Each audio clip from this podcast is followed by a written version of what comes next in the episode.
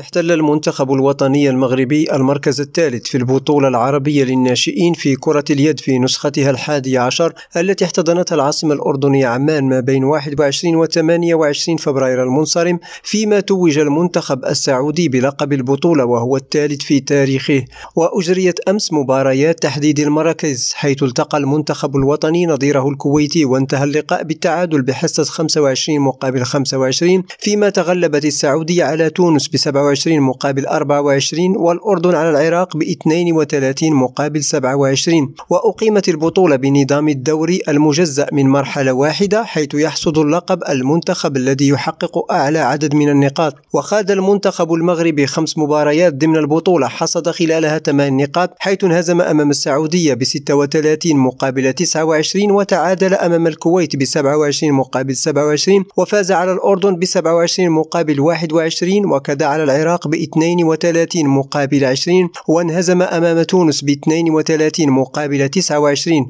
قبل أن يتعادل في مباراة الترتيب أمام الكويت ب 25 مقابل 25 لينال المركز الثالث بعد فوزه على الكويت بفارق رميات السبعة أمتار. واحتل المنتخب التونسي المركز الثاني في محل المنتخب الكويتي في المركز الرابع ثم المنتخب الأردني خامسا والعراق سادسا. لريم راديو جواد كربي عمان.